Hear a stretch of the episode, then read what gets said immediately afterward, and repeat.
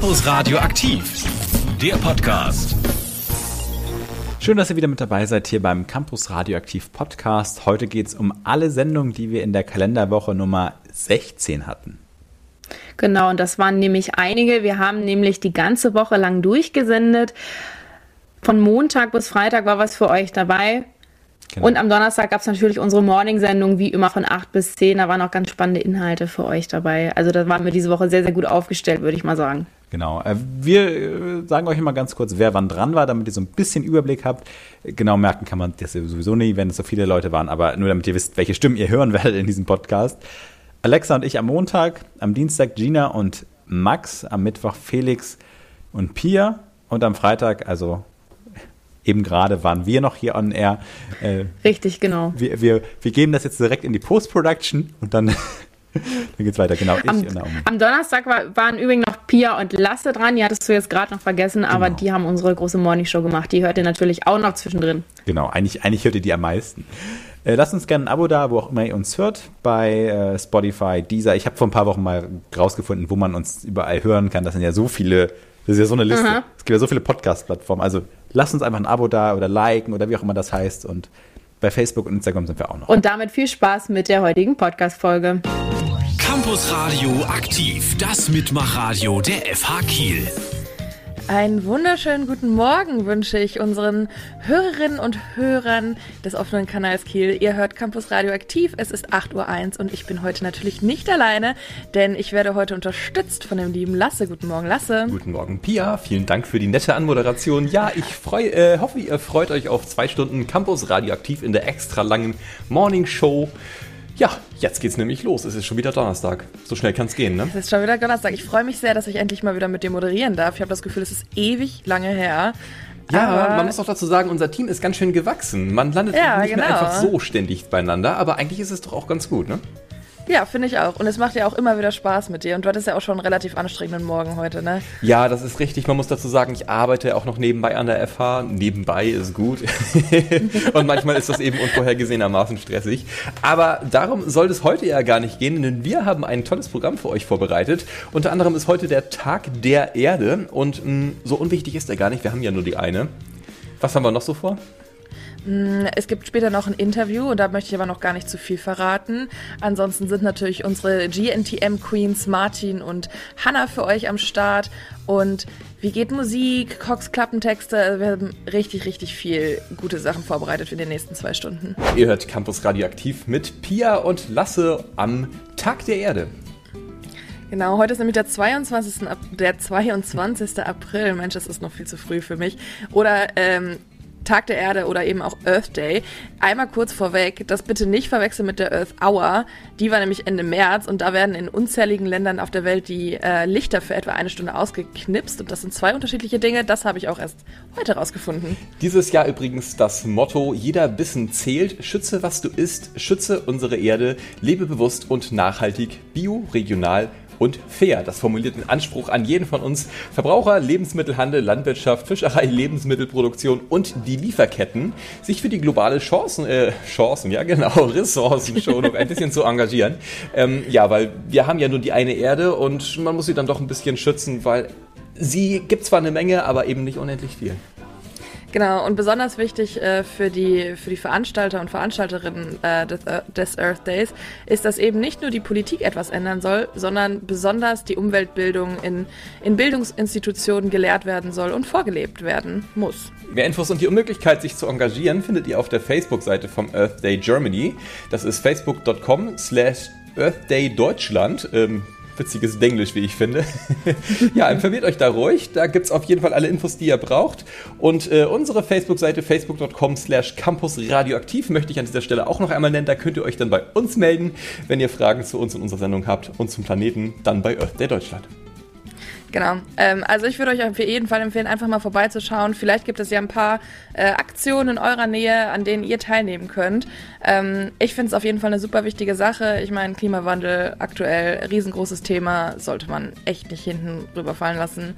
Nur weil gerade Corona am Start ist. Ähm, unsere Erde geht trotzdem langsam kaputt und wir müssen uns drum kümmern. Ich würde sagen, äh, wir hoffen einfach mal, dass wir weiterhin hier noch Campus radioaktiv machen können, weil sich die äh, Erde in nächster Zeit ein bisschen erholt. Ja, hoffen wir es mal. Also wenn man sich mal anschaut, wie die Umwelt von uns behandelt wird, da kann man sich einfach nur aufregen. Aufregen kann sich auch unsere liebe Alexa. Die hat nämlich ein neues Format, die Aggressionstherapie, so heißt es. Alexas Aggressionstherapie. Und am Montag hat sie sich direkt über eine Sache aufgeregt, ein neues Produkt, was in der Woche davor in der Höhle der Löwen vorgestellt wurde. Ich will mich heute ein bisschen sehr über ein ganz neues, innovatives Wunderprodukt für Frauen aufregen, das letzte Woche bei der Fernsehshow Die Höhle der Löwen aufgetaucht ist und sogar ein Investment bekommen hat. Und zwar geht es hier um die sogenannten Pinky Gloves, die Frauen helfen sollen, ihre Tampons diskret zu entsorgen. Natürlich ist der Handschuh pink, die Verpackung glitzert und es ist auch noch ein rotes Herz drauf gedruckt. Denn Frauen lassen ja nichts da unten ran, das nicht irgendwie ihrer Lieblingsfarbe rosa gleicht. Sag mal, habt ihr sie eigentlich noch alle? Der Feminismus kämpft seit Jahren für die Enttabuisierung der Menstruation. Und da kommen da zwei Cis-Dudes um die Ecke und denken sich so, nee, ich erfinde was, das es eigentlich schon gibt, mach es nur rosa und süß, also für Frauen angemessen. Und gebe damit den Frauen weiterhin das Gefühl, dass ihre Periode eklig ist und dass sie sich doch bitte dafür schämen sollen als hätten die Typen irgendeine Ahnung, was Menstruierende wirklich wollen. Hätten sie das nämlich, wäre ihr Produkt kein umweltschädliches, unnötiges Wegwerfprodukt gewesen, sondern etwas wirklich Hilfreiches, wie zum Beispiel Periodenunterwäsche. Hm, aber warte mal. Da erinnere ich mich doch an etwas. Waren nicht vor zwei Jahren die zwei Gründerinnen des Startups Uja ebenfalls bei der Höhle der Löwen mit ihrer Periodenunterwäsche? Und wurde denen damals nicht gesagt, dass das ein zu großes Nischenprodukt wäre und sie deswegen kein Investment bekommen? Hm, seltsam. Also, wir merken uns ja, wenn zwei Männer eine Idee haben, die Menstruierenden aber eigentlich gar nichts bringt, außer ihren gesunden Körper zu schämen, dann bekommen sie Geld. Aber bei Frauen, die ein tolles Produkt entwickeln, das mittlerweile unzählige menstruierende Menschen im Kleiderschrank haben, ist das Ganze ein Nischenprodukt. So, so. Ich verstehe schon. Hier noch eine kurze Zusammenfassung, was wir durch diese ganze Sache gelernt haben. Erstens, wenn du Erfolg mit etwas haben willst, dann sei ein Mann. Dann macht es auch nichts, wenn du keine Ahnung von der Materie hast. Zweitens, wenn du eine menstruierende Person bist, ja, nicht nur Frauen menstruieren, dann lass es gefälligst. Oder mach das zumindest so diskret, dass sich ein Mann mit seinem kleinen Ego daran nicht stört. Drittens, die Weltmeere haben ja noch nicht genug Plastik gesehen. Mehr geht auf jeden Fall immer. Ein kurzes Update an dieser Stelle. Kurz nach der Ausstrahlung dieser Sendung ist das Produkt wieder eingestellt worden. Auf Instagram schrieben die beiden Gründer, wir machen Schluss mit Pinky Gloves. Offenbar war die Kritik dann doch zu groß geraten. Was ich ein bisschen erschreckend finde, ist, dass die beiden tatsächlich nicht nur konstruktive Kritik oder satirische Kritik oder was auch immer abbekommen haben, sondern zum Teil auch Hassbotschaften und auch ihre Familien. Ganz im Ernst, Kritik ja, aber persönlich angreifen das geht in unseren Augen gar nicht.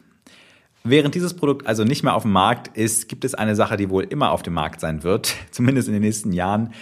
Die Rede ist von Deutschrap. Ihr hört Campus Radioaktiv und von äh, amerikanischen Rap äh, gehen wir jetzt einfach mal ein bisschen zum Deutschrap, denn ich weiß nicht, wie es dir geht, Lasse, aber ich bin gelangweilt von meiner Musik in letzter Zeit und ich wollte mal ein bisschen was Neues hören, aber ich lande irgendwie relativ häufig doch wieder in den Charts, vor allem wenn ich aufräume oder so.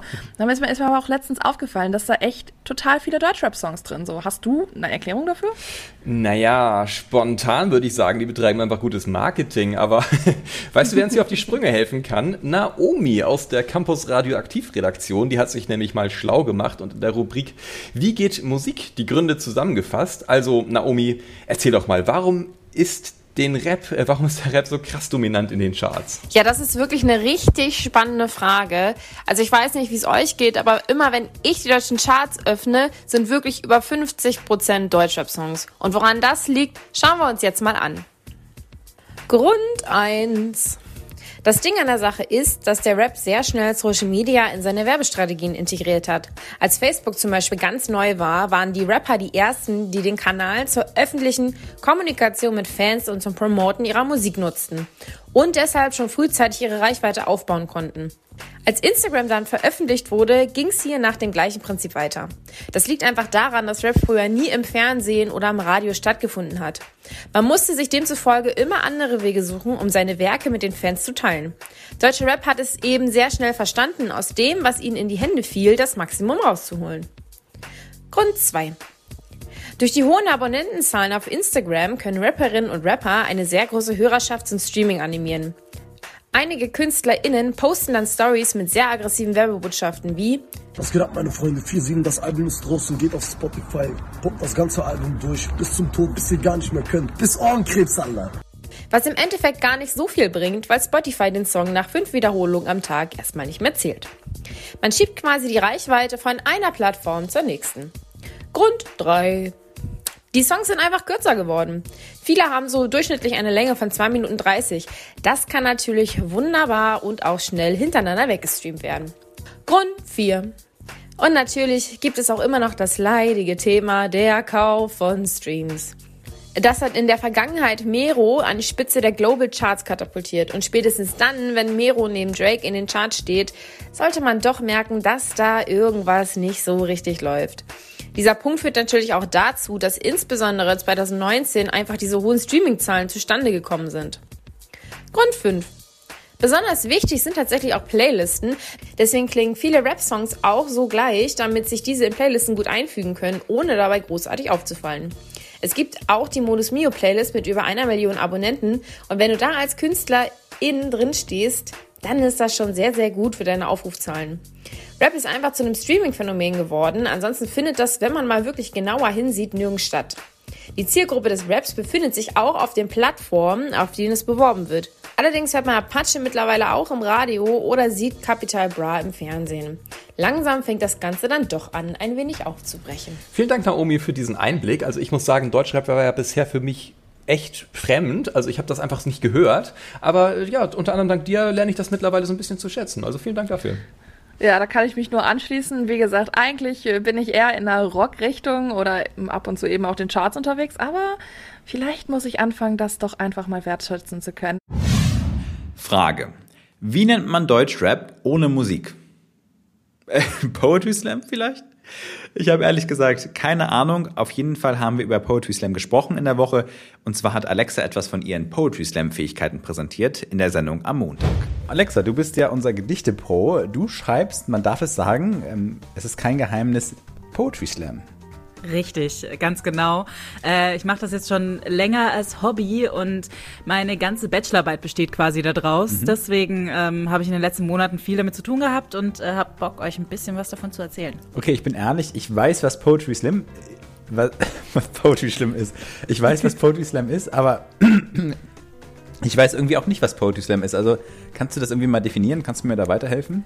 Ja, also ich äh, glaube, das Problem kennen viele, ist aber eigentlich ganz einfach. Ähm, Poetry Slam ist an sich gesprochener Text. Mhm. Der kann sich reimen, muss aber nicht. Der kann auch in einem bestimmten Rhythmus gesprochen werden, muss aber nicht. Mhm. Also Poetry Slam ist sehr frei in mhm. der Darstellungsform. Und es gibt wirklich so viele Themen, über die man schreiben kann. Also die einen machen eine Comedy-Show draus, das ist eher nicht so meins. Äh, und die anderen philosophieren über das Leben, die Welt. Ja. Ja, und welche Sparte passt zu dir?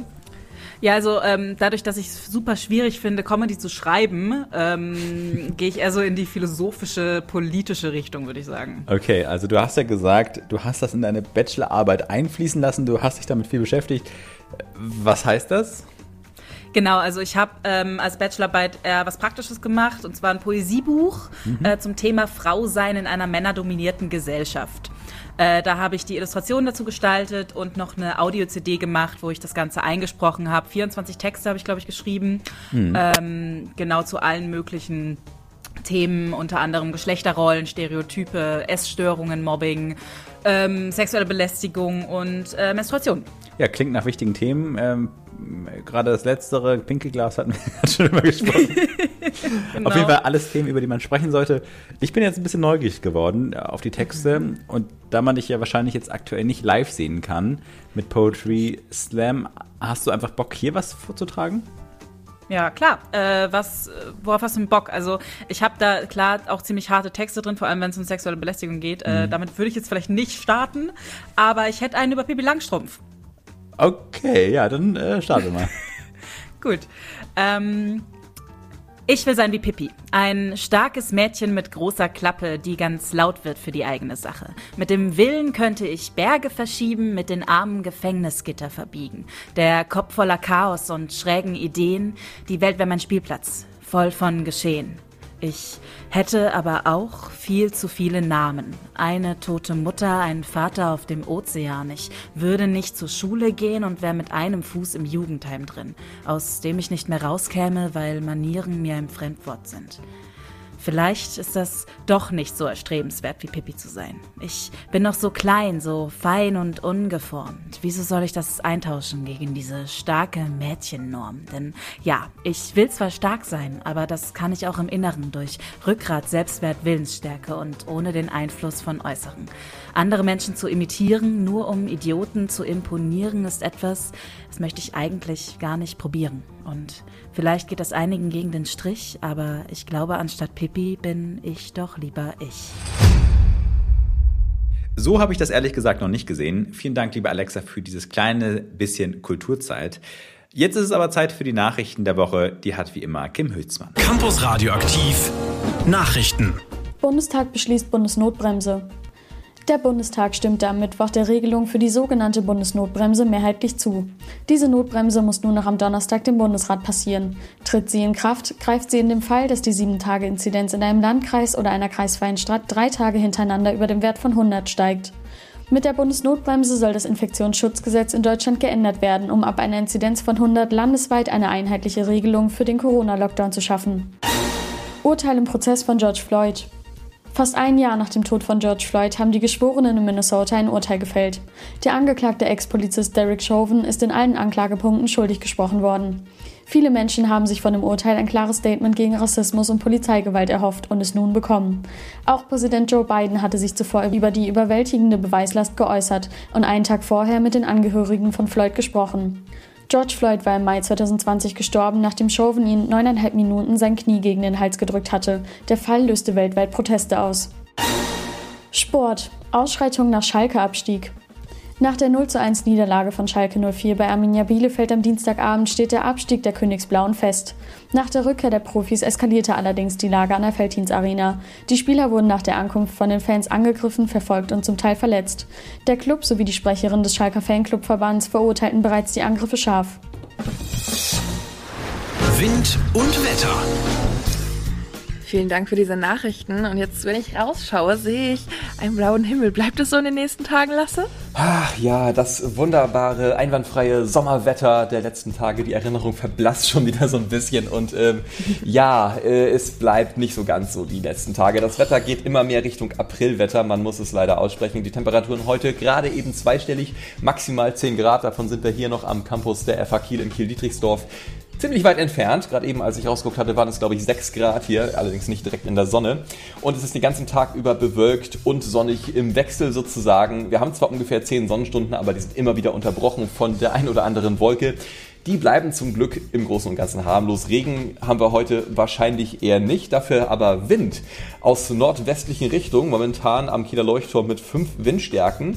Äh, in Böen sind es maximal sechs, also es ist durchaus eine steife Brise, wie man so sagen kann. Ähm, die nächsten Tage sieht es windmäßig ähnlich aus, wettermäßig übrigens auch, ähm, ja, mit ein bisschen Tendenz zur Sommerlich Sommerlichkeit, Sonnerlichkeit, sag ich mal. Ja, aber es wird trotzdem nicht wärmer. 10 Grad die nächsten Tage maximal. Es bleibt einfach dabei. Nachts haben wir unter Umständen, wenn es dann zufälligerweise mal aufklart, auch wieder ein bisschen Bodenfrost mit drin. Also äh, so richtig schön Sommer haben wir leider noch nicht und es wird auch erstmal nicht so werden. Campus Radio aktiv, das Mitmachradio der FH Kiel. Ich habe gerade überlegt, wie ich das Ganze wieder positiv machen kann und habe mir so gedacht, ach, du sagst einfach, naja, solange es nicht schneit, ist ja alles gut. Und dann kommst du im letzten Satz mit Bodenfrost. Also hallo? nur Was soll ein das denn bisschen, jetzt? nur ein bisschen. Und ich finde, das kann man durchaus sehr positiv sehen. Immerhin regnet es nicht und immerhin ist es meistens sonnig. Aber diese blöden Wolken, die immer durchziehen. Und ich finde den Wind auch echt kalt. Das Der Wind ist super unangenehm, das ist wirklich so. Aber ich finde, ich finde so aktuell, wenn, wenn man in der Sonne sitzt, kann man sich fast einbilden, dass es schon wärmer als 10 Grad sind. Man kann sich das natürlich alles irgendwie schön reden, Pia, aber fassen wir uns doch mal zusammen. Das Wetter im Vergleich zu letzten Jahr um diese Zeit ist kacke. Ja, wir hoffen einfach, dass es demnächst besser wird. Kleiner Podcast-Exclusive Fun-Fact am Rande. Tatsächlich ist der jetzige April einer der frostigsten bzw. bodenfrostigsten seit Beginn der Wetteraufzeichnungen. In quasi jeder Nacht hat es Bodenfrost gegeben und das gab es so noch nie. Also tatsächlich gibt es keinen April, wo es häufiger Bodenfrost gab im Mittel in Deutschland seit 1881. Immerhin gab es im April tagsüber ein bisschen Sonnenschein und so konnte man sich auch hin und wieder auf den Balkon setzen und einfach schön ein Buch lesen. Welches wir da empfehlen, das verrät euch Gina in unserem Buchtipp. Campus Radio aktiv. Cox Klappentexte. Gina, was hast du denn heute im Gepäck? Heute gibt es die erste Wiederholung eines Autoren hier bei meinen Klappentexten. Treue Campus Radioaktiv-Hörerinnen und Hörer erinnern sich vielleicht noch daran, dass ich euch schon mal die bekannte Buchreihe von Ferdinand von Schirach vorgestellt habe. Und um genau den Herrn von Schirach geht es heute nochmal. Welche Ehre, gleich zweimal Teil von Cox Klappentexten zu sein. Womit hat er sich das denn verdient? Ganz einfach, mit seinem neuesten Streich Jeder Mensch. Viele von euch werden es sicher über die sozialen Medien oder in der Buchhandlung ihres Vertrauens schon mitbekommen haben, dass Schirach ein neues Buch veröffentlicht hat. Wobei hier eigentlich eher die Rede von Büchlein sein müsste. Das Buch hat nämlich nur 32 Seiten. Diese dafür aber besonders gehaltvoll. Schirach fordert nämlich sechs neue Grundgesetze für Europa. Prinzipiell poliert er mit seinen Vorschlägen die Charta der Grundrechte der Europäischen Union auf.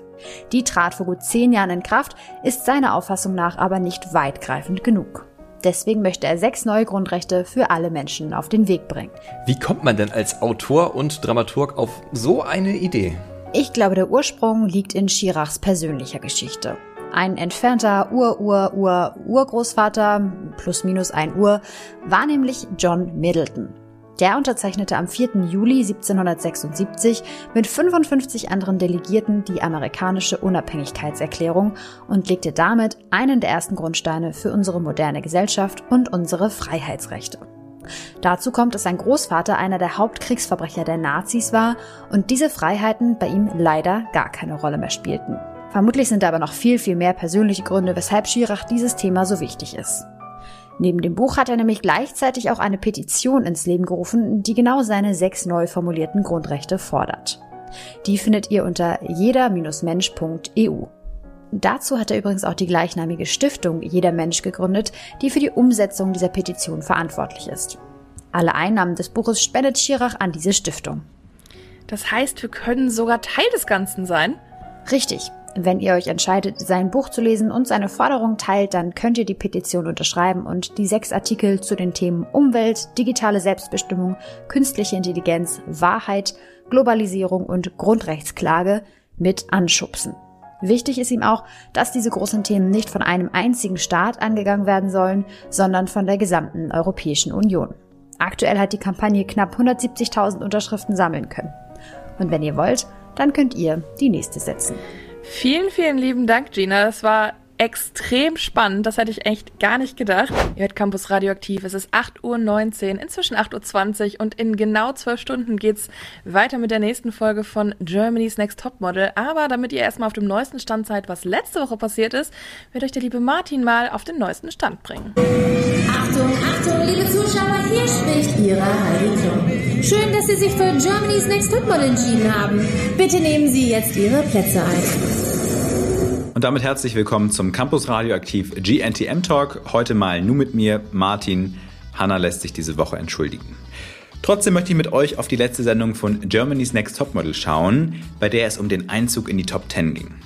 Erstmal stand aber ein Casting bei einem Joghurthersteller an, bei dem nicht wie zu erwarten die Favoritin Zulin, sondern Anna den Job bekommen hat. Ja, und die restliche Sendung stand dann voll und ganz im Zeichen der Kunst. Meine Mädchen müssen mit minimalistischen Posen, aber umso stärkerer Ausstrahlung überzeugen und dürfen sich nicht von der gruseligen und ziemlich kühlen Location aus der Fassung bringen lassen. Die Mädels mussten diese Woche in künstlerisch gestalteten Outfits mit selbstgebastelten Schmetterlingen posieren. Warum das Ganze jetzt in den Belitzer Heilstätten, also in einem Lost Place sein muss, erschließt sich mir nicht, sah aber immerhin ganz schick aus. Beim anschließenden Walk mussten die Models Outfits tragen, die bekannten Gemälden nachempfunden wurden. Ein Van Gogh, ein Monet und so weiter und so fort. Und im Gegensatz zu den letzten Wochen habe ich diese Woche gar nicht so viel auszusetzen. Über eine Sache müssen wir dann aber doch noch sprechen, und zwar über eine Aussage von Anna, die dieses Mal eigentlich eine gute Woche hatte, nachdem sie erst das Casting gewonnen hatte und dann auch beim Shooting überzeugen konnte. Beim Walk haperte es dann doch etwas, ja, und so kommen ihr dann vor Heidi sogar die Tränen. Sorry. Mein,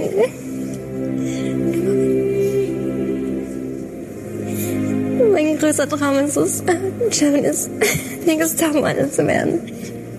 Und, und ich bin einfach hier. Das ist so unreal, so. Ja. Ich möchte so ein richtig bekanntes Model sein, so. Dass ich so komme und dann alle sind so, Anna und ich will modeln und ja. Ich vermute, dass viele TeilnehmerInnen von GNTM mit dieser Vorstellung zu der Show gehen. Und nicht nur hierhin, sondern wohl auch zu vielen anderen Castingshows. Solche, ich würde mal sagen, naive Prinzessinnenträume haben mit der Realität oft nur wenig zu tun. Sind aber der Grund, warum den Castingshows niemals die TeilnehmerInnen ausgehen werden. Naja. Achso, Anna schafft es natürlich weiter, nur Larissa fliegt diese Woche leider raus. Wir bleiben auf jeden Fall dran für euch, wenn es heißt, wer schafft es in die Top 9? Und zum Schluss gibt es natürlich wieder ein paar Zitat-Highlights, dargeboten von Opa Olli. Wir hören uns nächste Woche wieder. Macht's gut, euer Martin. Die haben mir gesagt, dass ich top war. Warum soll ich mir jetzt Kopfkino darüber machen? Es kann sein, dass meine Leistung weniger war als Annas Leistung. Ich meine, das könnte auch einiges erklären, warum sie genommen wurde und ich nicht, aber ich kann jetzt nicht hell sehen und auch nicht Wahrsagerin werden. Sulin. Natürlich will ich in die Top Ten. Es ist so, wie wenn man sagt, wollen Sie mehr Käse? Hä? Natürlich, was für eine Frage. Dasha. Sehr, sehr, sehr, sehr, sehr, sehr, sehr, sehr, sehr, sehr, sehr dolle freue ich mich, dass ich in der Top 10 bin. Auch Dasha.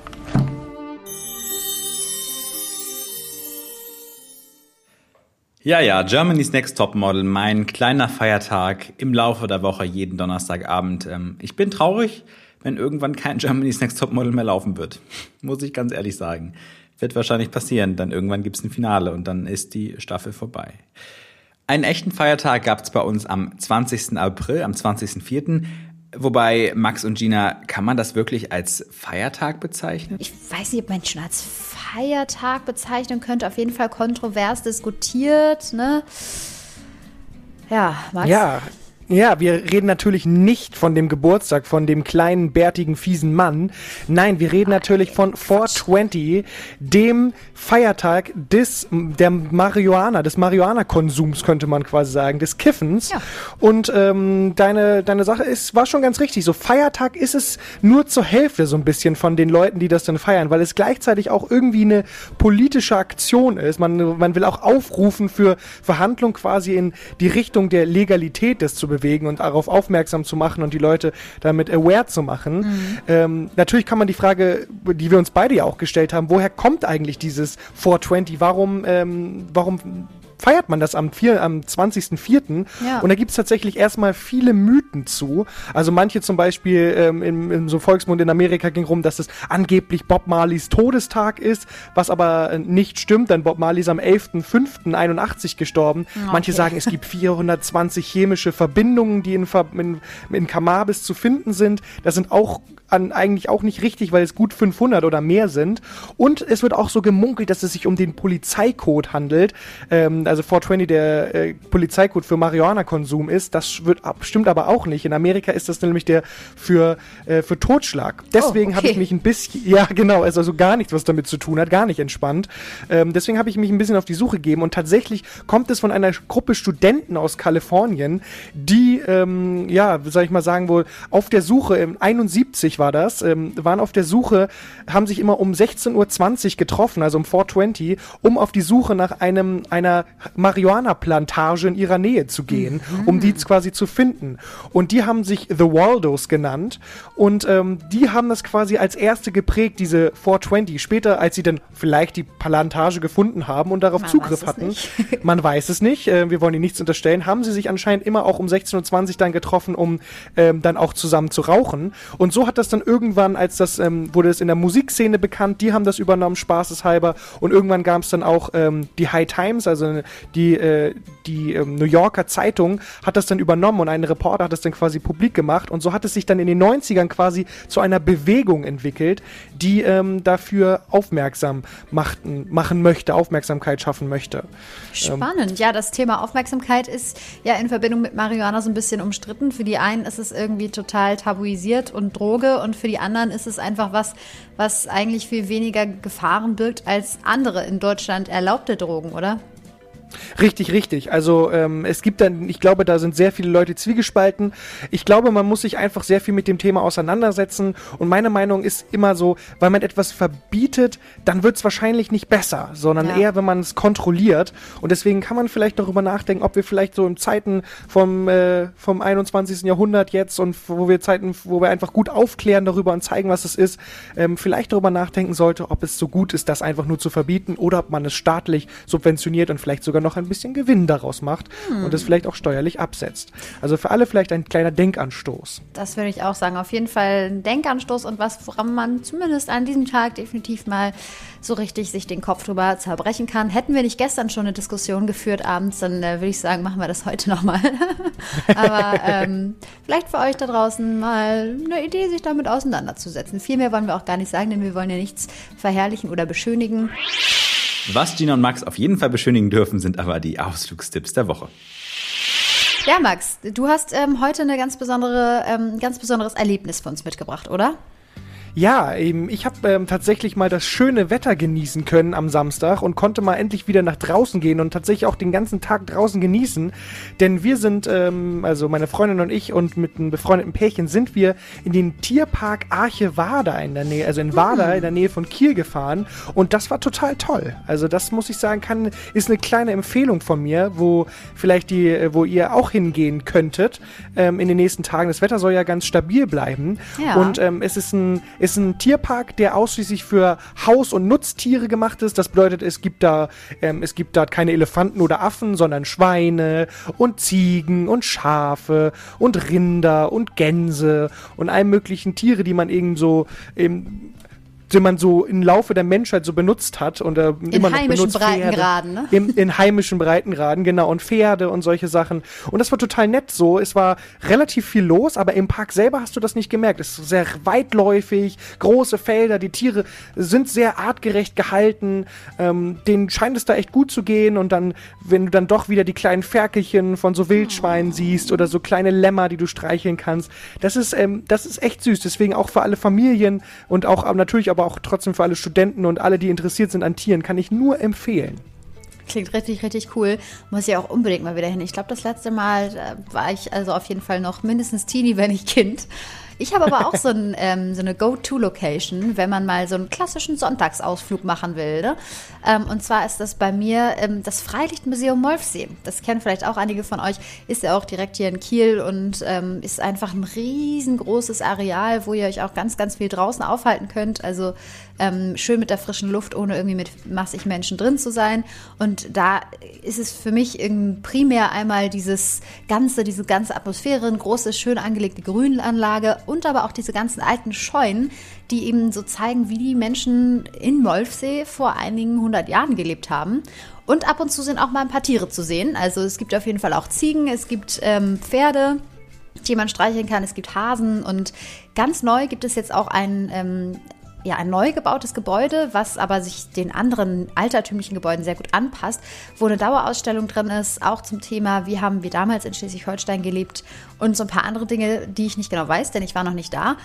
Aber auch das hat offen, Corona-bedingt, äh, natürlich mit Registrierung, mit Hygienekonzept und allem. Aber ähm, wer eben nicht reingehen mag, der kann sich auch wirklich lange und gut und schön in den ganzen Draußenanlagen vom Freilichtmuseum beschäftigen. Also auf jeden Fall zwei richtige Ausflugstipps, würde ich sagen, oder Max? Ja, auf jeden Fall. Das, ähm, das Freilichtmuseum kannte ich selber auch noch gar nicht. Da hast du mir auf jeden Fall jetzt Bock gemacht, demnächst mal hinzufahren. Das werde ich mir auf jeden Fall äh, mal ansehen. Was ihr euch auf jeden Fall auch mal anschauen könnt, sind die tollen Ergebnisse, die immer beim nur 48 Stunden Kurzfilmwettbewerb rauskommen. Einige von uns vom Campus Radio Team haben daran ja schon mal teilgenommen, sowohl aktive Mitglieder als auch ehemalige und zum Teil auch sehr erfolgreich. Ja, und weil wir den Wettbewerb so sehr schätzen, stellen wir euch jede Woche irgendwie einen der regelmäßigen TeilnehmerInnen vor so auch in dieser Woche. Die wichtigsten 48 Stunden des Jahres werfen ihre Schatten erheblich voraus, denn am 30.04. bis zum 2.05. wird wieder an einem Wochenende geplant, gecastet, gedreht, geschnitten und gemastert, denn der nur 48 Stunden Kurzfilmwettbewerb steht vor der Tür und äh, wir sprechen ja in den letzten Tagen immer mal wieder mit erfolgreichen Kieler Filmemachern und Filmemacherinnen und ähm, einen eben solchen haben wir jetzt am Mikrofon. Hallo Johann Schulz. Filmemacher, ja, das bin ich, das stimmt. Erfolgreich ist aber doch eine Frage der Perspektive, aber produktiv, das bin ich, das würde ich schon sagen. Ich nehme jetzt zum Beispiel seit über zehn Jahren tatsächlich am 48-Stunden-Wettbewerb teil. Und das, das doch tatsächlich einigermaßen erfolgreich. Äh, immerhin fast immer im Finale gewesen. Ja, dann kann man dich auf jeden Fall als alten bzw. erfahrenen Hasen in diesem Wettbewerb bezeichnen. Ähm, erzähl doch mal, was, was, sind für dich besondere Herausforderungen an diesem Filmwettbewerb? Ist es der kurze Zeitraum, die Vorgaben, das Management der Crew? Was macht dir da am meisten zu schaffen? Ja, die zeitliche Beschränkung und die Themenvorgabe, das sind natürlich immer wieder Herausforderungen, denen wir uns aber natürlich auch gerne stellen. Aber eine besondere Herausforderung für mich ist das, was du als letztes angesprochen hast, nämlich äh, quasi das äh, Management des Teams, ähm, weil mir ist es wichtig, wir treten als Team an und ich möchte, dass sich das Team auch mit dem Filmprojekt identifizieren kann, dass alle dahinter stehen. Und ähm, das Mindeste, was dann sein muss, wenn es, wenn ich mal eine Idee vorgebe, das kann mal mehr sein, mal weniger, ähm, dass zumindest die Schauspieler sich ihre eigenen Background oder die, die, die eigenen, die Background Stories zu ihren eigenen Charakteren äh, überlegen können aber äh, oftmals ist es wirklich, ist das Produkt wirklich, äh, ja, kommt von uns allen. Äh, so zum Beispiel auch das, was wir letztes Jahr gemacht haben, äh, wo ja ganz besondere ähm, äh, Einschränkungen ja auch gegolten haben, die auch dieses Jahr wieder gelten werden. Ähm, das ist wirklich ein, ein Film gewesen, der ist ähm, nicht nur durch uns allen erdacht worden, sondern auch letztlich wirklich in Zusammenarbeit mit uns allen, auch trotz der Kontaktbeschränkungen äh, produziert worden. Und ähm, das macht, sowas macht mich dann besonders stolz, auf jeden Fall. Ähm, ja, das, das ist mir sehr wichtig. Da habe ich Bock drauf. Ja, okay, aber wenn man sich jetzt mal deine älteren Werke ansieht, so dann bemerkt man da sicherlich einen gewissen Hang zum Horror. Wo genau kommt das denn her? Dieser Hang zum Horror, ja, den kann ich wohl nicht ganz abstreiten, obwohl ich es gerne würde. Ähm, denn er kommt eigentlich daher, dass ich einfach, es ist eigentlich eher der Hang zum Skurrilen und äh, zum, zu etwas, das äh, also ich möchte gerne, ich möchte gerne Filme machen, die hängen bleiben und die äh, so ein bisschen den, den Zuschauer pieksen, sag ich mal. Und äh, das kann auch sein, dass es ein Thema ist, das ein wenig, ich will nicht sagen verstörend ist, darauf, aber da, ja, darauf läuft es manchmal hinaus, aber ähm, das mit den Menschen irgendwie was macht. Und äh, daher kommt es eigentlich dass die Filme irgendwie äh, krassere Themen haben, so sag ich das mal, ähm, als der Rest. Also es ist weniger der Hang zum Horror an sich, als der Hang, um den Zuschauer äh, intensiv zu bewegen. Ganz wichtig, stimmt. Wenn man sich jetzt mal deine neueren Werke, zum Beispiel den Film Aufwärts von 2019 dagegen betrachtet, dann spritzt das Blut da nicht aus jeder Pore. Was hat dich dazu bewogen, hier mal ein, nenn das mal leichteres Thema zu wählen? Also, Erstens, wenn ich sage, ich möchte den Zuschauer intensiv bewegen, dann, und das kann ich glaube ich auch wirklich als, also im, im Sinne des Teams beantworten, dann möchten wir eine Geschichte erzählen, die den äh, Zuschauer abholt, ähm, die äh, nicht langweilig ist ähm, oder auch gesagt, die spannend ist. Und ähm, da war die Idee von dem Geschwisterpärchen, also jetzt bei Aufwärts, dem Beispiel, das du meintest, äh, den Geschwisterpärchen, das den Wettbewerb hat, wer ist schneller mit dem Fahrstuhl oder die Treppe. Ähm, die fanden wir total spannend, auch wenn die jetzt erstmal nicht aus dem Horrorgenre äh, kam oder da angesiedelt ist. Äh, zweitens aber würde ich gar nicht sagen, dass es eine seichtere Thematik ist, denn, wenn du dich recht erinnerst, stürzt sich unsere Protagonistin am Ende des Films aus dem Fenster. Und äh, selbst ähm, über den Film, den wir letztes Jahr gemacht haben, äh, Reminiszenz, ähm, der, der nicht brutal ist, der auch kein Thriller ist, wenn man, wenn man, wenn man, äh, ja, also der auch kein Thriller ist, ganz klar. Ähm, trotzdem empfinde ich die Thematik als relativ intensiv äh, weil es eine Auseinandersetzung ist mit der eigenen Geschichte. Also es ist sehr, ähm, es ist schon sehr tiefgründig und ich glaube, das sind die Filme, die wir gemacht haben in der Vergangenheit, immer ein wenig tiefgründig. Und ähm, daher rührt auch manchmal der Horror, genauso wie bei den eitlen Sonnenscheids, äh, wo ja letztlich angedeutet wird, dass da ein Trauma bewältigt wird, weil das eigene Kind äh, in Frühjahren gestorben ist. Ähm, also ich glaube, daher rührt, also das, das muss immer da sein. Es muss immer irgendwie ein Thema sein, mit dem wir das anfangen können, dass, äh, dass die Figuren bewegt, aber auch die Zuschauer bewegt. Also von daher, ja, anscheinend haben wir da den, das Genre einmal quasi gewechselt, äh, weil wir anscheinend irgendwie in diese Horror- Ecke gesteckt werden. Aber es ist nie so gedacht, dass wir sagen, wir machen jetzt Horror, sondern es soll einfach nicht langweilig sein. Es soll interessant sein. Und dadurch wird es manchmal krass. Äh, ähm, und vielleicht auch mal ein bisschen blutig. Aber ähm, das ist, aber das, das ist nicht der Selbstzweck. Also, sondern es, der Selbstzweck ist, es soll interessant sein und spannend sein und bewegend sein und äh, auch für uns ähm, interessant sein. Ja, ähm, so viel dazu. Ja, krass werden sicher auch die Produktionsbedingungen in diesem Jahr. Was sind unter diesen Bedingungen da für dich die ganz besonderen Herausforderungen? Bei all diesen Dingen, die wir nicht machen dürfen dieses Jahr, ist es natürlich wieder besonders spannend herauszufinden, wie kann ich eine Geschichte erzählen ähm, unter den Bedingungen, unter denen es halt nur geht.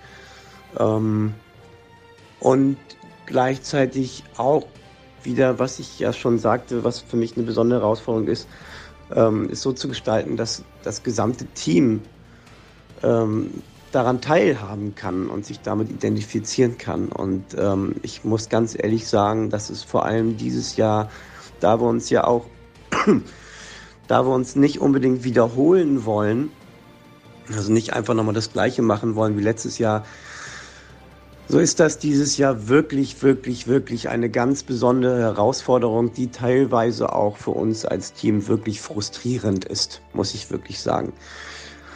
Ähm, und äh, so ist es immer, ist es, so ist es immer bei mir, ähm, dass ich äh, die Monate, Wochen vor dem 48-Stunden-Wettbewerb total struggle, mit einer Geschichte, die wir erzählen wollen könnten und potenziellen Ideen. Und wirklich erst kurz vorher fällt der Groschen.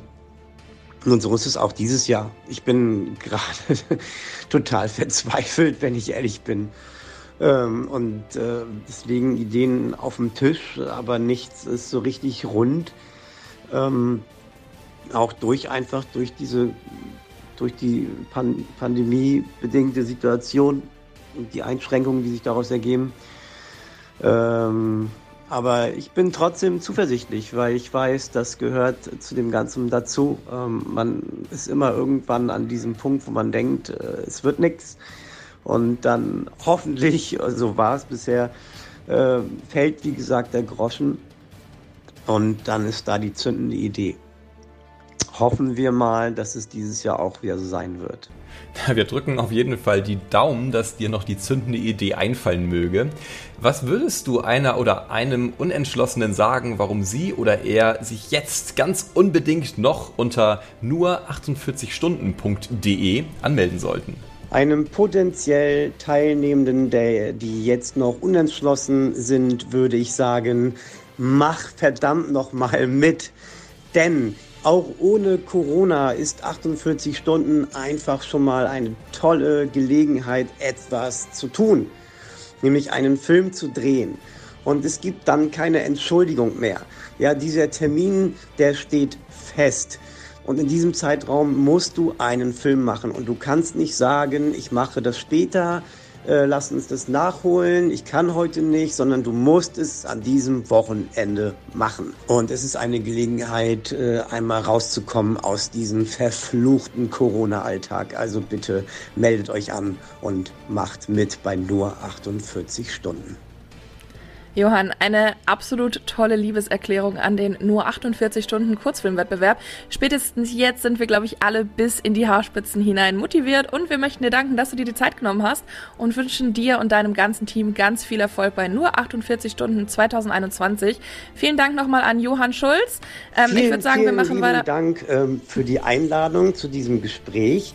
Und äh, dann freue ich mich auf ganz viele tolle kreative Einreichungen. Auch die es nicht ins Finale schaffen, auch die schaue ich mir natürlich an. Die werden ja entweder wie letztes Jahr äh, vorher ausgestrahlt oder wie sonst im offenen Kanal danach. Und äh, da freue ich mich drauf. Danke nochmal. Ciao. Leider ist die Anmeldefrist für den Wettbewerb schon vorbei, aber das große Finale ist am 12. Mai. Alle Infos dazu findet ihr auf nur48stunden.de und dann könnt ihr das Ganze auch live online mitverfolgen. Wir sind aber nicht nur aktiv bei dem Thema Filme machen, sondern auch bei den interdisziplinären Wochen, die ja im Moment sind, den IDW und darüber sprechen Pia und Felix. Äh, wir haben gerade äh, off-air schon mal ein bisschen darüber gesprochen, denn nächste Woche starten die IDW und ich würde jetzt einfach mal äh, dich bitten, Felix, einmal allen unseren Hörerinnen und Hörern, die noch nie was von den IDW gehört haben, einmal zu erklären, was das überhaupt ist. Ja, die interdisziplinären Wochen ausgeschrieben quasi. Ähm, an der FH Kiel sind immer so zwei Wochen im Semester, wo es Projekte gibt und äh, verschiedene Veranstaltungen, die man besuchen kann, um sich selbst weiterzubilden, einfach zu gucken, worauf man Bock hat ähm, es gibt auch teilweise äh, Punkte dafür, je nachdem, wie äh, umfangreich das ist, natürlich auch mehr. Aber es, gibt, es geht hauptsächlich darum, ein bisschen zu gucken, abseits des Studiums, was interessiert einen, wo kann man sich irgendwie selbst weiterbilden. Und ja, da kann man machen, was man möchte eigentlich, wenn man sich rechtzeitig anmeldet. Richtig, es ist natürlich immer ein bisschen schwieriger mit der Anmeldung, denn die IDW sind natürlich extrem beliebt bei allen Studierenden. Ähm, nicht nur wegen der Punkte, sondern weil es auch sehr, sehr, sehr interessante Veranstaltungen gibt ähm, und eben auch sehr interessante äh, Guest-Speaker teilweise eingeladen werden. Und ich weiß nicht, wie es bei dir aussieht, aber ich habe mich tatsächlich dazu entschlossen, dieses Jahr auch mal einen IDW-Kurs zu machen. Ich habe das die letzten Jahre immer so ein bisschen schleifen lassen und mehr ausgenutzt, dass wir in der Zeit eben auch keine Vorlesungen haben. Ähm, aber dachte mir so dieses Jahr, komm, dieses Semester muss er endlich mal wieder einen IDW-Kurs machen. Und deswegen habe ich einen Photoshop-Crash-Kurs belegt. Ich freue mich da sehr drauf. An zwei Abenden werde ich in die, äh, in die ganzen kleinen Feinheiten von Photoshop einfach mal einblicken können. Denn das ist eben eine Sache, das will ich immer lernen und ich habe es nie gemacht. Und das ist irgendwie jetzt die perfekte, die perfekte Gelegenheit, da mal so den kleinen Start zu bekommen. Wie sieht's bei dir aus? Hast du auch irgendwas belegt? Ja, mir geht das ähnlich. Ich habe die letzten Jahre auch ein bisschen schleifen lassen, ähm, habe halt viel gearbeitet in der Zeit und hat natürlich die Zeit ein bisschen genossen, wenn man frei hat. Mhm. Ähm, aber ja, ich habe dieses Jahr nichts belegt, sondern ich mache einen Kurs äh, mit äh, einer Kommilitonin zusammen und dem Dozenten dafür für emotionale Intelligenz. Also es sind 170 Leute, glaube ich, gerade eingetragen für ähm, den Vortrag und wir reden da halt ein bisschen über Empathie und Emotionen und wie man das erkennen kann und welche Motive einfach dahinter stecken, ähm, was Leute halt in ihrem Gesicht ausdrücken, was man erkennen kann. Also es ist relativ, also es ist echt ein spannendes Thema und wenn man da mal einfach mal reinhören will, ähm, beziehungsweise es gibt es ja auch als Modul, was man belegen kann, als Wahlmodul. Äh, für die Leute ist das vielleicht auch ganz interessant zu gucken, worauf man sich überhaupt einlässt. Ne? Super, das ist, also das klingt tatsächlich richtig, richtig spannend. Ähm, ich bin jetzt tatsächlich fast ein bisschen traurig, dass die Anmeldephase schon vorbei ist, aber es gibt ja immer noch ein nächstes Semester. Ähm, vielleicht habe ich ja Glück und dann wird das Ganze nochmal angeboten. Ja, wir sind ja ein, ein Campusradio, wir sind von Studierende für Studierende ähm, und dementsprechend sind natürlich viele von unseren Hörerinnen und Hörern auch viel auf den Streaming-Netzwerken und Plattformen dieser, äh, dieser Welt unterwegs. Aber ich muss sagen, in letzter Zeit habe ich immer das Gefühl, ich schaue immer das Gleiche. Ich glaube, ich gucke gerade zum 85.000. Mal Gilmore Girls auf Netflix und ich bräuchte echt dringend mal einen Film oder eine Serie, die ich mal wieder starten könnte. Und deswegen frage ich jetzt einfach mal Felix, ob er eine Idee hat, was ich in nächster Zeit mal gucken könnte. Ja, also ich kann dir sagen, ich habe das Problem auch. Ich gucke, glaube ich, zum vierten Mal Supernatural durch gerade. Ähm, aber ich habe letztens einen Film geguckt und zwar, der ist neu, äh, seit dem 14. April auf Netflix und zwar Love and Monsters. Geht tierisch durch die Decke gerade in den Netflix-Charts. Ist seit Oktober 2020 in Amerika schon raus, aber jetzt in Deutschland und in Europa ähm, auf Netflix verfügbar. Und ähm, in der Hauptrolle spielt Dylan O'Brien, bekannt ähm, aus der Maze Runner Trilogie. Ich weiß nicht, ob dir das was sagt. ja, ähm, das habe ich auch geguckt. Ja, äh, genau, das ja. ist der Schauspieler und als Joel spielt er da. Ähm, und seine Liebe, Amy, gespielt von Jessica Henwick, ähm, die sind seit einiger Zeit ein Paar. Und plötzlich bricht eine Monsterapokalypse aus. Hört sich erstmal crazy an, ist es auch.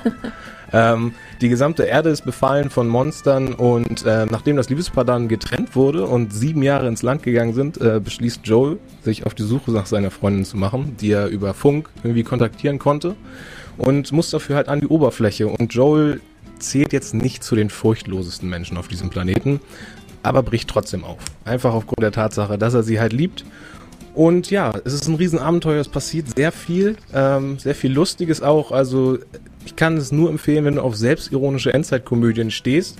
Ganz nach dem Motto und nach dem Charme von Zombieland ungefähr. Also es ist echt ein Blick wert für jeden, der darauf steht.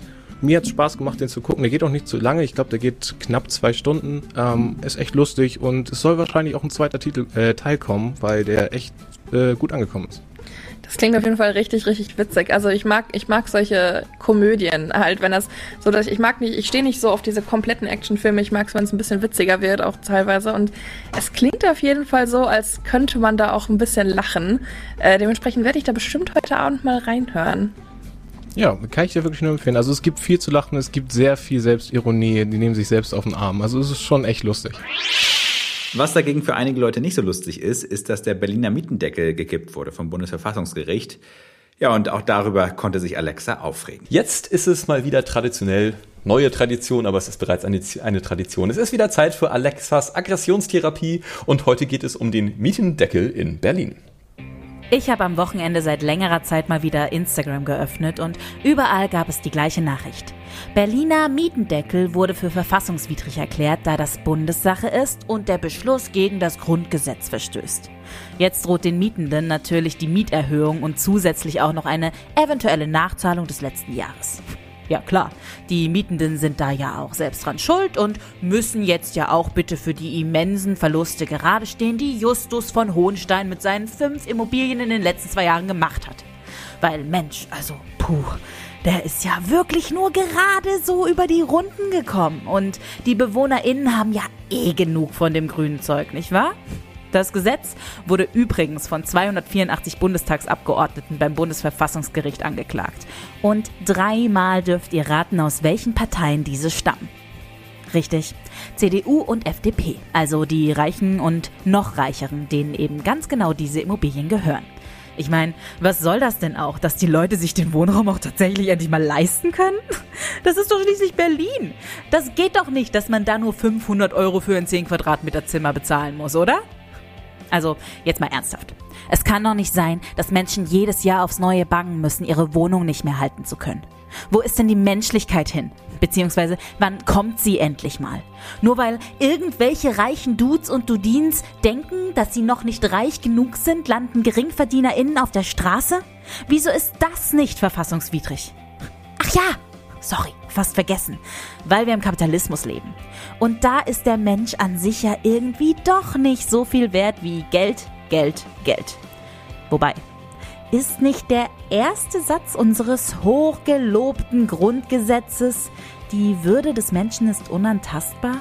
Oh Gott, Entschuldigung. Ich habe ja ganz vergessen, dass der Satz sowieso bei gefühlt allem ignoriert wird und nur für weiße, privilegierte Deutsche gilt. Das wäre ja sonst nicht mehr Deutschland, wo Reiche gefälligst auch immer reicher werden müssen. Auf jeden Fall wäre der Mietendeckel nur gestattet, wenn dieser auf Bundesebene gelten würde. Aber naja, dafür bräuchten wir eine rote oder grüne Mehrheit im Bundestag und nennt mich pessimistisch, aber ich glaube, dass das so schnell nicht passieren wird. Und selbst dann würden die Immobilienhaie sich sicher irgendwie durchbeißen können, denn die deutsche Regierung findet ja, wie man weiß, immer ein Schlupfloch. Lobbyregister. Leute im Ernst, wie soll ich denn hier eine Überleitung hinbekommen? Also, okay, ich habe eine Idee. Vom Leben im Plattenbau zu Pias Plattenplausch. Campus Radioaktiv. Aktiv. Pias Plattenplausch. Moin Moin ins Studio und willkommen bei einer neuen Ausgabe von meinem Plattenplausch. Heute habe ich eine ganze Menge Girlpower im Gepäck, denn die Girlgroup Little Mix hat im November 2020 ihr sechstes Studioalbum veröffentlicht. Konfetti läutet eine neue Ära ein, denn die Mädels entschieden sich dazu, sich von Simon Cowells Label Psycho zu trennen, da standen sie nämlich seit ihrem Sieg bei der britischen Version von X Factor im Jahr 2011 unter Vertrag. Nach eigenen Aussagen litten sie dort aber jahrelang unter unrealistischen Erwartungen und enormen Druck. Neben dem neuen Label und einem neuen Sound ist Konfetti auch eine Art Abschiedsgeschenk von einer der Sängerinnen. Jessie Nelson gab im Dezember 2020 bekannt, dass sie sich aus der Band zurückziehen wolle. Grund dafür ist aber nicht etwa Zickenkrieg zwischen den jungen Frauen.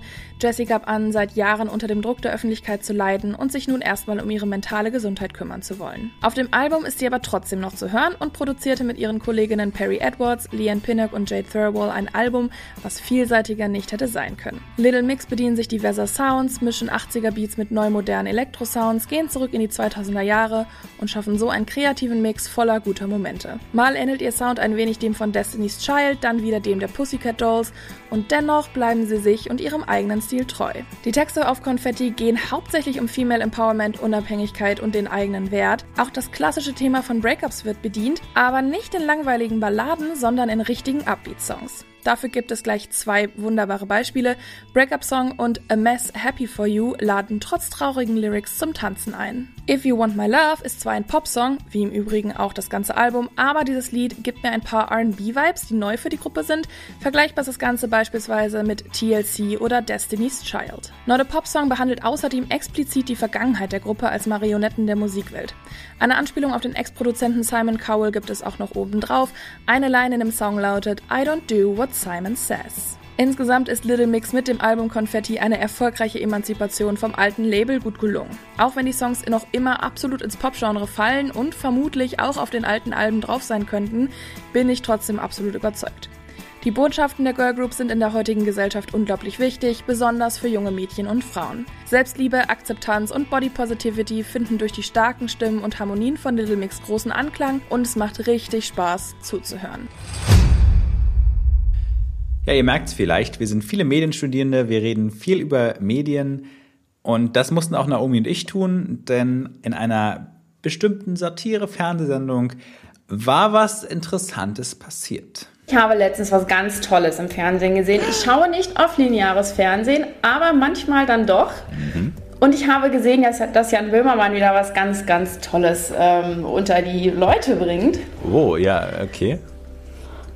Und zwar, es geht um äh, eine Reihe von Magazinen, die sich im Kiosk doch wirklich stapeln. Unter anderem heißen die beispielsweise Adel heute, Freizeit heute, die aktuelle neue Freizeit, Revue-Woche, Freizeit-Revue.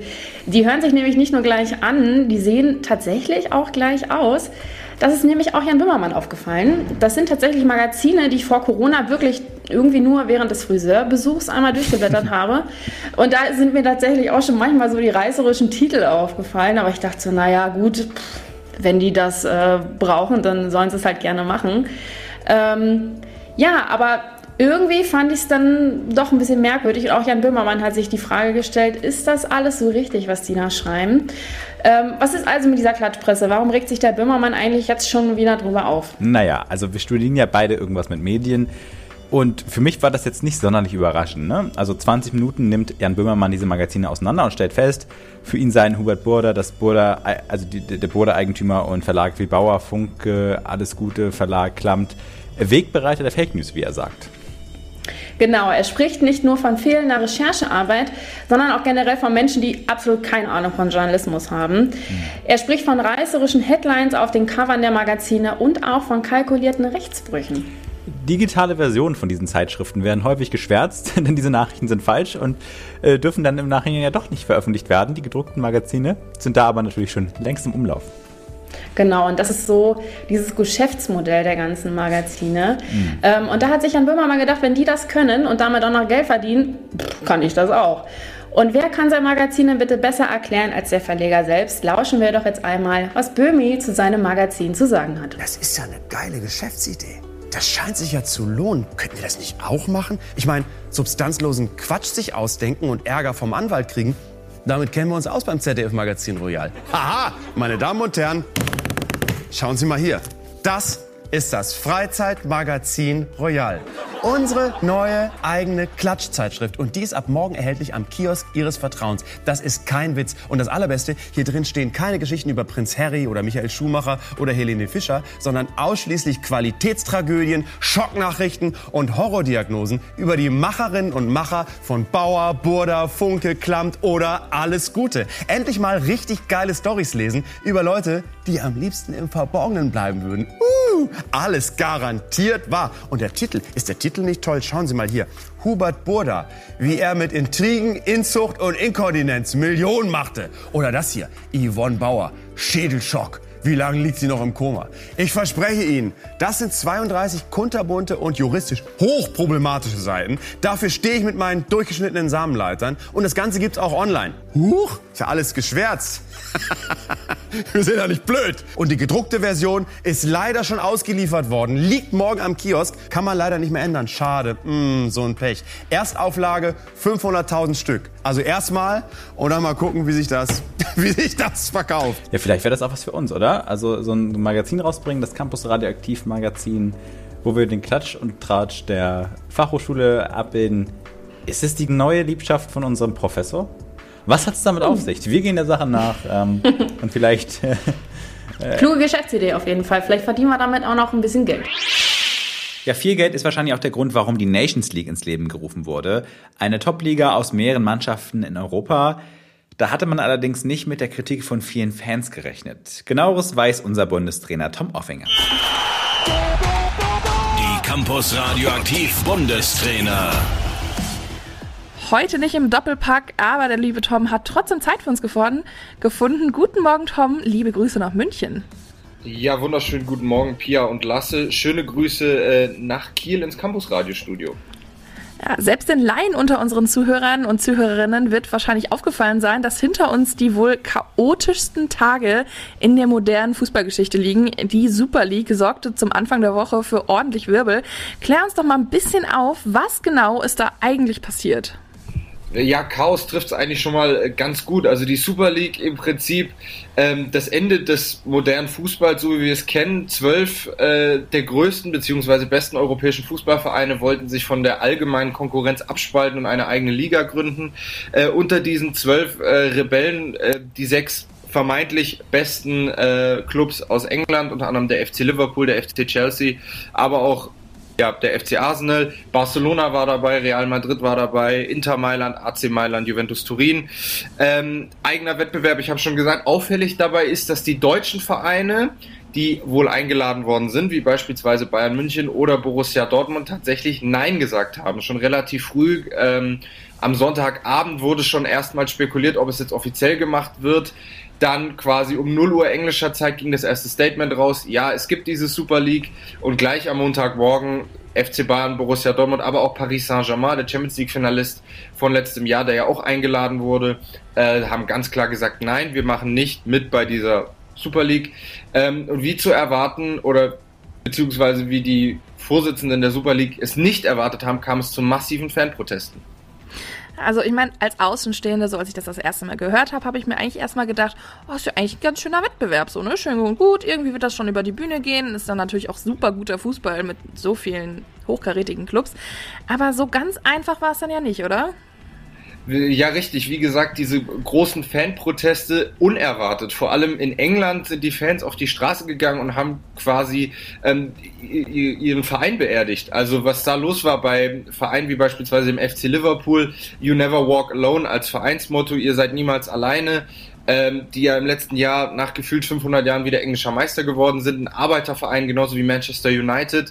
Ähm, der geflügelte Spruch der Proteste war mehr oder weniger ähm, Created by the poor, stolen by the rich. Fußball ist äh, ein Spiel für jedermann, des kleinen Mannes und jetzt kommen diese reichen Leute, Größteile dieser äh, Owner, der Besitzer der Vereine, gerade in England sind US-Amerikaner, die dieses Franchise-System ohne Auf- und Abstieg eben kennen.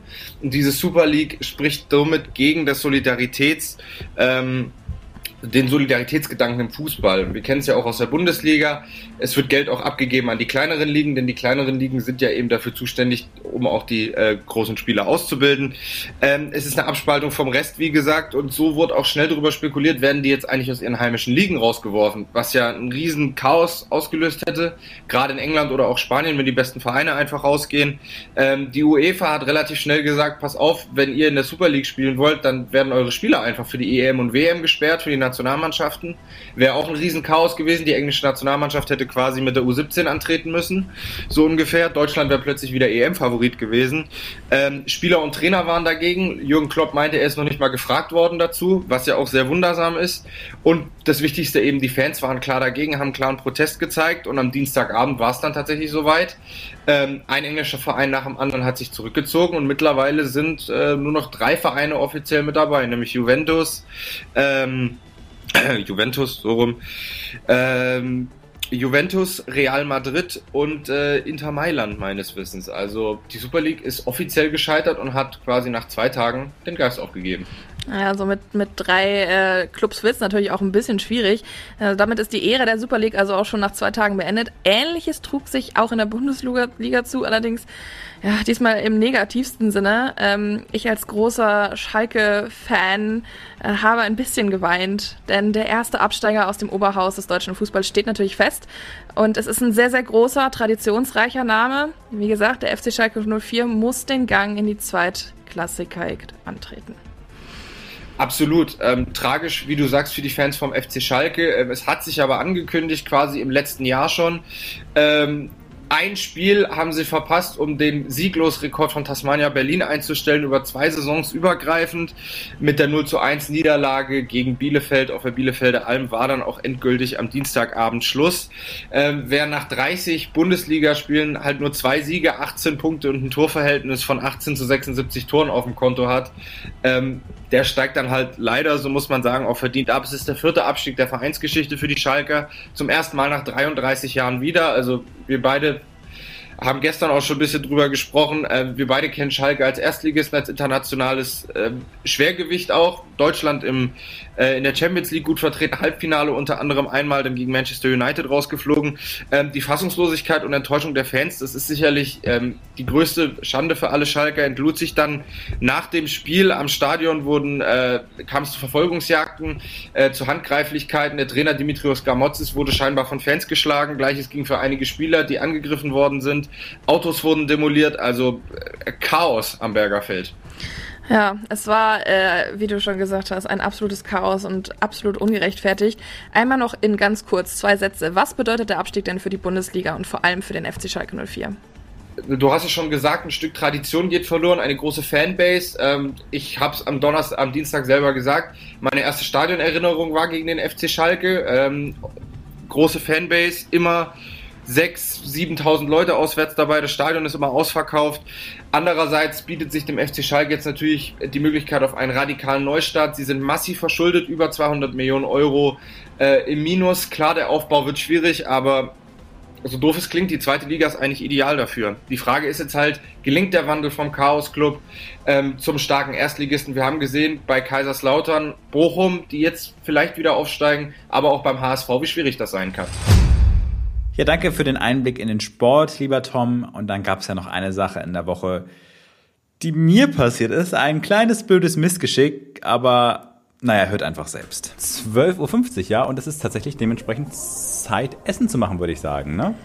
Also ich will dir da ja nicht zu nahe treten, aber ich glaube, davon solltest du erstmal die Finger lassen. Das ist wohl wahr.